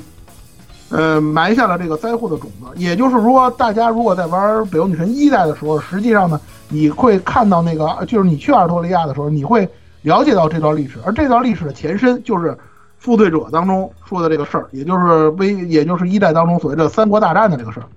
我个人感觉啊，实际上《负罪者》才是正合格的，或者说是这个如假包换的北欧女神系列的前传，它比二代其实更加像前传一点，尤其到后来啊，你玩到那个就是。雷纳斯被那个就是坏结局里，就是他他不能叫坏结局，就是比坏结局好一点的那个差结局当中，主角把雷纳斯弄死的时候，那个那个谁那个弗雷说的那句话，你就会明白了，就是说雷纳斯呢，这就他作为女武神呢，他呢找到别的容器，他还能复活这种，你是那你是杀不死他的，这样你就会发现了。而且呢，在游戏结束之后呢，那个弗雷他和奥丁会有一段对话，他会告诉他啊，这个这个这个容器不行了，咱们来找下一个，而找的那个下一个很有可能就是。初代雷纳斯的容器，那个谁，梅尔利，呃，那那那个那那那个容器，呃，而刚才说的这个三条路线呢，实际上代表的是什么呢？就是主角威尔弗雷德呢对于女武神的这个态度。如果你走的是好结局的话，主角呢就会阻止内战，阻止内战就没有伤亡了，就没有战斗了呢，那女武神就不会受战魂了。而且呢，他呢会发现，就是他身边的那个仆人老引诱他使用的那个。呃，女神之羽的那个人，实际上他是冥王赫尔派来的这个派来的地狱三头犬，你在最后就要打他。当然了，这个路线我个人认为是比较狗血的，因为它首先一点，这个剧情本身设计的就狗血；再有一个呢，就是你这个这个这个有点像腰斩的感觉，因为你打完这个这这这个这个赫尔的这个跟班之后呢，剧情就完了。我原以为打到这儿之后，就他就跟他他会继续在冥界打，会。或者说去挑那个冥王去，完全后边的剧情完全没有，这就有点像那个，像这个公主同盟里头，你去打完天使之后，我以为就是天界大战了，结果告诉你天界大战我不演了，就这么一种感觉，半半落落的这种。而终结局呢，实际上呢，预示着呢，就是这个，因为他的觉得他的这个最终 BOSS 是自己的父亲嘛，所以说呢，终结局实际上就是女主角呢，以一种不断磨练自己，总有一天达到女武神的那么一种状态来进行的。我个人认为呢，实际上。跟一代比较衔接的比较紧密的也是中结局的这个情况，而最差的这个结局呢，实际上大家也就知道了，是吧？因为你要对战女武神嘛，所谓的力量就是一切，为了达到女武神，不管牺牲多少同伴呢，都在所不惜。实际上，主角表达的呢就是这样的一个态度。而结合初代的背景呢，大家呢可能也能知道，就是刚才说的这个负罪者的背景里头，那两位争夺皇位的王子都没有继承王位，真正得到王位的人是谁呢？就是大家玩到那个刚才我们说的这个开篇的时候，说这个最开始大家看到那个剧情，就是吉拉德，那个那那那魔法师那个公主吉拉德，她的爷爷约修亚，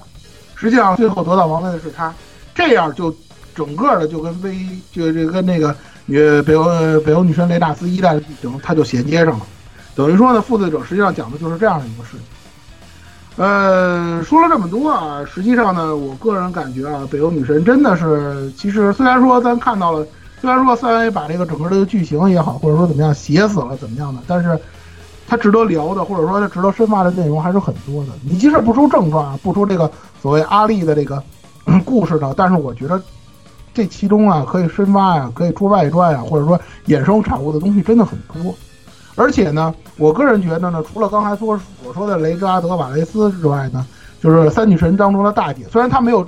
出过一部跟她有作为主角相关的这个作品，但是在这三部游戏当中，呃，这这尤其前两部游戏当中啊，阿丽的这个戏份或者说她她的这个剧情，她的这个表现实际上是相当多的。尤其二代啊，她把她那个展现她自己内心的那种矛盾啊，尤其那种她实际上很关心妹妹，但是呢，作为这个。呃，作为这个奥丁的仆从，或者说是作为这个奥丁的那个什么，又不得不对妹妹痛下杀手，这种相爱相杀的这种感觉，实际上展现的还是相当不错的。但是很可惜，二代因为它综合的表现实在是不尽如人意，是吧？这个销量也没有达到要求，使得这个系列啊真的是一落千丈，以至于除了这个外传之外，很长是一段时间都没有推出续作。那北欧女神没有续作，我们玩点什么呢？很多人也喜欢这个系统，有没有一些就是说很像北欧女神的这个系统的游戏呢？这里呢，我们呢就简单的给大家推荐几个类北欧女神系统的游戏。我们这个排列的顺序呢，是从它很像到很不像的这么一个顺序来给大家稍微的介绍一下吧。第一个游戏呢，就是这个三 A 公司原班人马打造的《生存档案：空之彼方》。呃，相信很多人可能不太了解这个游戏。这个游戏在一五年、一六年的时候曾经宣传过一阵。但是呢，很快呢就被人遗忘了。这个游戏呢，现在反正价格也比较便宜。你像它 PSV 版的正版在某宝上都不到一百块钱了，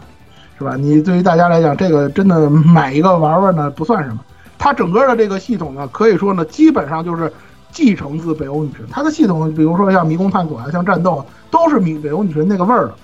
那可能有些玩家就会问了，为什么这样的一个游戏它没火起来呢？实际上呢，就是我想跟大家说的，这个游戏啊。他在人设上出了很大的问题，他的人设是这个爱相随的那个画师所做的，但是他这个人物呢，采用了一种类似于 Q 版大头的那种形象。其实 Q 版大头啊，这个东西如果做出来还是很萌、很可爱的。但是这个游戏里头，他的这个人设采用了一种非常诡异的那么一种风格，他这个人的头真的做的特别大，而他这个身体就好比说是你用了一个粘土的脑袋接了一个这个世界树迷宫的那么一种感觉，就让你感觉非常诡异，而且他用的又是那种。这个爱相随的这个人设，所以说就让你感觉更觉得特别的别扭，就是让人有点不太能接受得了的那么一种感觉。而且呢，这个游戏呢还有一些固有的问题，比如说场景过于重复，敌人种类特别少，而它的任务系统相当的枯燥。呃，本身呢它的这个上手呢又特别慢热，它很多系统呢都要到中后期才能展开。它不像北欧女神一开始就把系统全都给你了。其实很对于很多老玩家来讲，我对于这个北欧女神的这个风风格或者它的系统已经是。了然于心了，你不需要用那种非常慢热的那种慢节奏来给我来演进，来逐步的教学，我就能会玩。所以说这个东西不是特别能打动老玩家的地方就在这儿。当然了，在中对于中国玩家来讲，还有一点就是它没有中文版，所以说这个游戏呢，其实呢了解的人真的不是很多。但是呢，你从这个游戏上，其实你也能感受到现在这个三 A 的技术率，或者它它的有些理念，确实也有一些跟不上时代了。所以说这个游戏呢，本身它脱离了这个 SE 之后，它又不能。获得这个北欧女神的版权，那他出这样的游戏呢？这种所谓的精神续作呢，实际上呢，并不是太能受到玩家的欢迎。嗯，生存档案就先说到这儿。呃，接下来值得推荐的呢，是一款独立游戏，在 Steam 平台呢，叫做《不可分割》。呃，这个游戏呢，实际上是十六给我介绍的。然后我对它，因为我 Steam 游戏接触的也不是特别多啊，对这个游戏不是特别了解。我大概看了一下，它呢是那个骷髅女孩的开发商呢开发制作的。本本是本身呢是一款，其实更偏向动作类型、动作的这么一个 RPG 游戏。它讲的呢是一个女孩四处漫游，揭示自己神秘力量的这么一个故事。它的这个故事呢，实际上是取材于东南亚和世界其他地区的这么一个神话传说。如果说你从那个画面上来看，实际上它这个风格就是非常有非常有代表性的那种美式，就是欧美的那种制作小组制作二 D 动画的那样一种感觉。对对对，非常非常的像对。它其实很流畅，它做的很流畅，甚至给我一种感觉，像那个有点像那个，就是那种早期的那种二 D，有点点阵风格的那种、那种、那种作品的那种风格。但是它很流畅。呃，我认为它不火的原因，还是因为它本身的题材问题。这个题材说真的受众太少。这个游戏我要说说吧，因为我打了嗯打挺多了。它这个游戏的本身来说的话，它有个最一开始其实它有个很大的 OP 欺诈，因为它的 OP 找了 Trigger 来做的，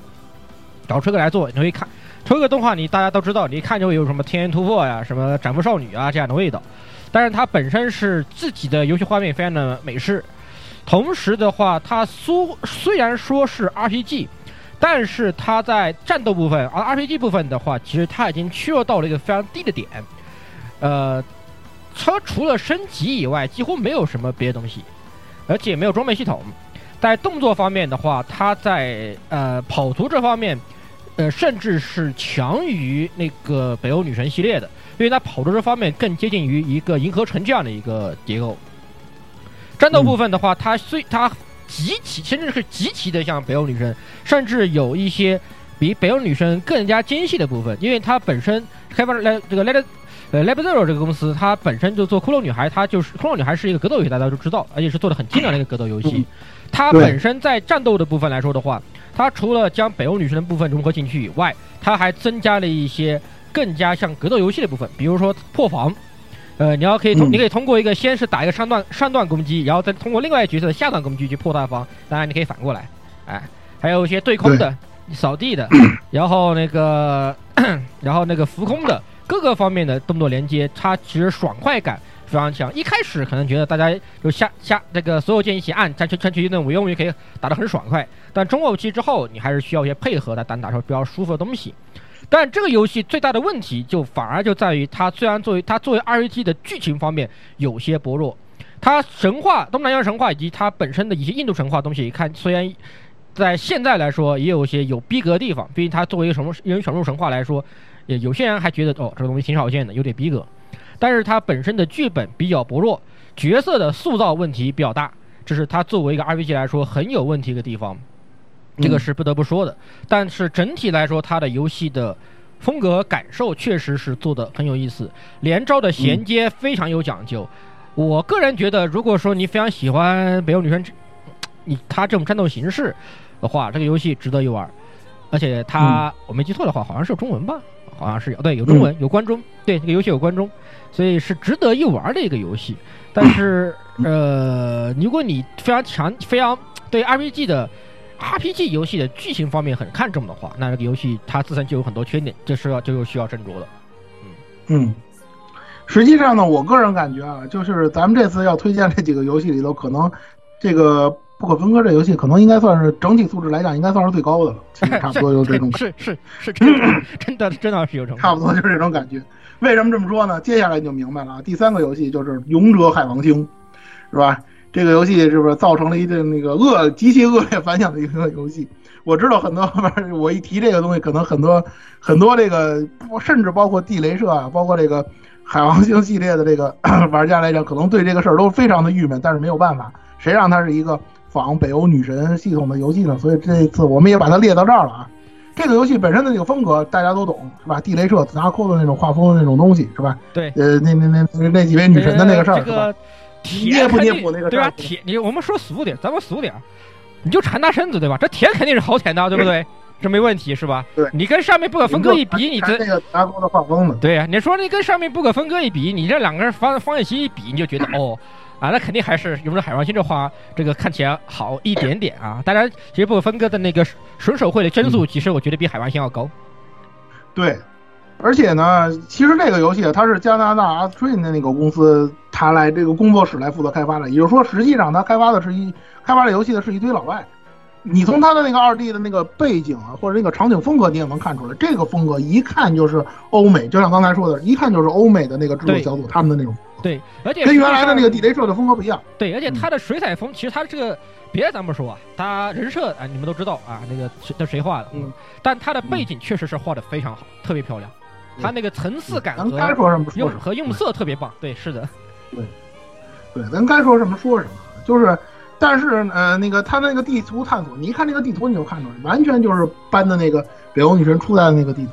一点都没带那什么，一点都没没带创新的，战斗形式基本上也是搬的北欧女神初代啊，但是呢，细节啊，尤其它很细节的东西，比如说它技能系统，实际上不是北欧女神的，是它原来那个地雷战记。如果有人玩过地雷战记这系列可能也知道，它那个系统也有点像北欧女神，也是按键控制控制一个角色，但是它完全不是北欧女神那一套，就那个东西，它是那它是它是那个里头的那个东西来转化过来的，对，所以它的这个缺点也就出来了。首先说节奏特别慢，地雷社的游戏的顽疾啊，真的是顽疾了，这是。我我玩过，我从当年的那个 S H 啊三重宇宙啊，到这个海王星初代我都玩过。这个问题就在它没有出来这个变速齿轮之前就一直没解决过，我也不知道是因为什么，你知道吗？而且呢，它呢也是出版的 bug 特别的多。我想很多玩最开始入手日版的那个海王星的同学应该对这个事情印象非常深刻。后来的这个中文版好像修正了一些，但是这个东西在玩家心中。造成的这个口碑非常非常的恶劣，所以说呢，这个游戏呢，怎么说呢？如果你，我个人认为啊，如果你真的是这个地雷社的死忠粉，是吧？你出一座买一座的那种，那你就可以考虑玩一玩，因为它毕竟跟对你你先得买，限定走起是吧？对对，设定级走起是吧？都是这个样子的，对吧？如果你要是说说我想找一个像北欧女神似的游戏呢，这个游戏呢，你看看就好。你要是觉着它。能达到你的那个预期呢？那你就玩一玩。这个如果没有的话，对这个游戏最大的问题就在于它真的游戏性有极大的问题啊！且不说它的探索部分，对吧？这个其实它探索部分也是一个缩水版的，因为它没有像那个北欧女神那样比较有有特色的解谜部分，没有那么多。耍的背景画的漂亮，但是它没有那么多很很很详细的解谜，跑图非常痛苦，极其痛苦跑图。而战斗部分太拖慢了。而且很非常的蠢，他蠢到他自己给他游戏里面加了一个变速齿轮，让你让你加速的。对，到这个到这个情况，这就是我以前说的地雷社的游戏最好都加一个加速齿轮，要不然没法玩。游戏以前以前的其实就是这样，你更何况这种动作性要素更强的这种游戏，它会给大家一种什么糟糕的体验了，你知道吗？特别的，这个游戏这个。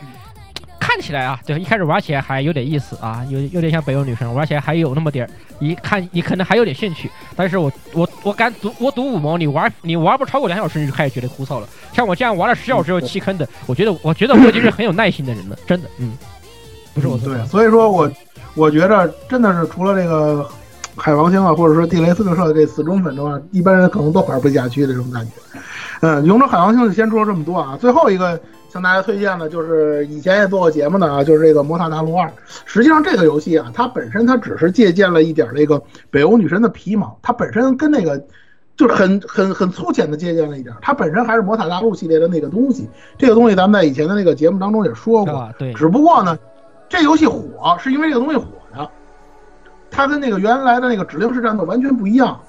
你知道吧？至于说说说，就像咱们之前说的，它剧情特别精彩，或者说怎么样，那是后来的事了。这点就很神奇。或者说呢，这个 Gust 当年可能也是误打误撞了一下吧，就把这个东西给弄火了。所以说呢，这个东西呢，如果就像咱之前说的，如果你喜欢魔塔大陆这系列的话，那二代确实还是不错的。如果说那个说说你听他说，因为这很像北欧女神，你来玩的话呢，我觉得可能会让你失望一些。对，这个咱就说这么多就不说了。刚刚补顺便补一下，不可分割的防御方面，其实反而有点像《魔法大陆二》，因为它有非常很像很像《魔法大陆二》这样的那种，就是 Just Guard 这种即时防御这一块，呃，特别这个地方呢，突然我玩的时候觉得特别像它的即时防御。对，非常有即视感的这种系统。那那个关于这个类北欧女神的这个游戏推荐呢，咱们就说到这儿啊。这个咱们这期节目基本上也接近尾声了。实际上大家也能看到啊，之所以大家都。很多包括制作组在内，你像那个《勇者海王星》那个加拿大制作组也说来着，他们这做这种做这个作品就是为了致敬北欧女神。包括这些制作组在内，很多的玩家都是非常期待这个北欧女神能推出新作。我插一句啊，我插一句，我突然想起来，就是作为一个车万厨，我不得不提一句，其实，在同人游戏，就是你系你也算是独立游戏吧，在大概有点年代了，大概五六年前之前七八年吧，甚至是好像有那么一个对。我我有你说我也有印象，对，叫做《梦幻尾香》啊，我找了一下，我还还还还在我电脑上存着这游戏，叫《梦幻尾香》的一个游戏，它这个游戏就真的是一模一样的这个超北欧女神，但是它这个游戏有个缺点，好像我记得好像都要做太监了，有些东西没有做完。但是如果你是对你是车万出，你是一个东方粉，你是北欧女神粉，那这个游戏你可以去找找，不过可能现在有点难找吧，大概就嗯。而且它确实做的，我记得好像做的挺简陋的吧，感觉。有点小野就，没做完，没做完，就是一个未完成品。嗯，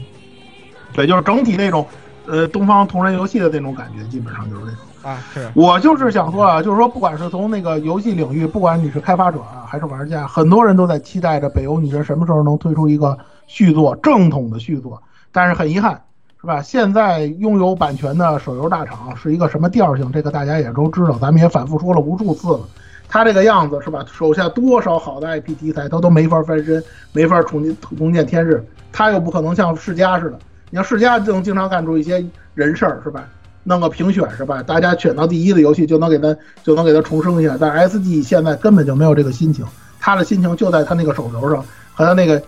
一张一张做不完的那堆游戏上。所以说呢，你指望他真的很难。咱们呢现在也就只能是说，呃，找这些所谓的类北欧女神的游戏来稍微缅怀一下咱们当年的情怀。而至于说三 A 现在本身呢，也早已经不复当年的辉煌了。像那个星星海传说五啊，这个糟糕的口碑啊，真的是让大家对它这个，尤其有些很长时间不接触三 A 游戏的玩家是大跌的眼镜。包括刚才咱们说的这个生存档案也是，给我一种感觉就是，你还有这个系统，你控有这个架子，但是你很多方面，更多的一些方面，你已经赶不上时代脚步了。我个人觉得，就那个永恒中间这个游戏，真的是可以说是三 A 时代最后的辉煌。你想在以后。再出这种精妙的作品，或者说是是怎么样的，真的已经很难了。现在三 A 也不归 SE 了嘛，它被别的公司收购了嘛，而且也很难。而且《永恒中间》这个游戏，说句良心话，这个东西辉煌归辉煌，深度归深度，但是明显的水土不服，不符合现在游戏。对，现在主流的游戏节奏。对，不符合现在游戏就游戏完全不符合。它复杂，它是复杂，但是复杂的有些东西没有道理。你说你像《异度之刃》似的那么多，你反而没事儿。但是你这么做有点过分了，真的是有点过分了，对吧？你不你不去学习它的那个，就是学习说说用句很俗的话讲，学习成本太高。如果你学习不到它的这个系统那个精华到，你根本玩不下去。它跟《异度之刃》还不太一样，所以说这个东西怎么说呢？你根本不符合现在的这个游戏的这个发展的这么一种方式。而且呢，现在呢，三 A 里头会社里头原先那些开发者也基本上走的差不多了。他还能不能推出游戏，或者说能不能推出那种像以前咱老说三 A 出品必属精品什么的，还能不能推出这些精品游戏，都要打一个问号。尤其这个《星海传说五》，可以说当初我是花高价买的日版，将近五百块钱，那个时候的将近五百块钱啊，不是现在啊。我玩完之后真的是，尤其那几场恶心的塔防战，我都没有见过说以前《星海传说》能做成这个样子。所以说呢，说到这儿呢，我也补充一句啊，就是咱们的这个。呃，专题节目当中，《星海传说》这个系列我就不做了，因为这个五代给我这个糟糕印象，我实在是不想再回顾这个系列。而且而且三 A 的这个情况，咱们这期节目也跟大家聊了不少了。他这个样子真的已经没法让我再期待他以后有什么更好的表现。是是的。至于说北欧女神系列呢，暂时呢，既然是二周年嘛，就让它暂时先在我们的记忆当中再存活一段时间吧，是吧？然后在每每当我们想起的时候，再想想那个英灵。想想那个可爱的是吧，二姐，对，妹呃三妹，呃戴眼镜变态啊是吧？就想多多多回忆一下这些东西，还有咱们在那个红莲迷宫里头那个那个那个那个那个挑战挑战隐藏 BOSS 时候的那那个那个样子吧，对吧？作为一个情怀来讲，活在回忆当中就完了，好吧？那这期节目呢，咱们基本上就到这儿。呃，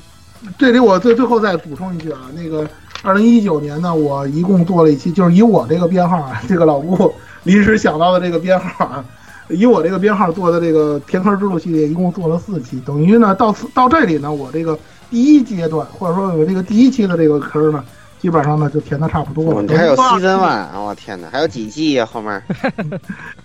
我不是说了吗？都都都挖坑挖到这个 挖坑挖到这个冬奥会了。等于说，实际上是二零一九年呢，我做了四期嘛，相当于差不多平均下来三个月，三个月一期吧。反正这一年呢，这几期节目当中呢，也有一些做的比较烂的，是吧？比较糟糕的，是吧？垮掉的这内容，也有一些给大家分享当中我心目当中一些呃好的这些东西啊。跟怎么说呢？也就是真的是感谢 Air Life 给我这个机会，能让我的那个。呃，做这个就是说这个 填填这些坑啊，跟大家聊这些老游戏，聊这些古早游戏。呃，在接下来的这个一年里呢，我也表个态吧，就是呃，我将用我更好的表现来反馈大家对我回馈大家对我的支持。感谢大家呢一直以来呢支持我的这个填坑系列，支持 AR Life，好吧？咱们这期节目就到这儿。嗯嗯，好的，好，嗯。OK，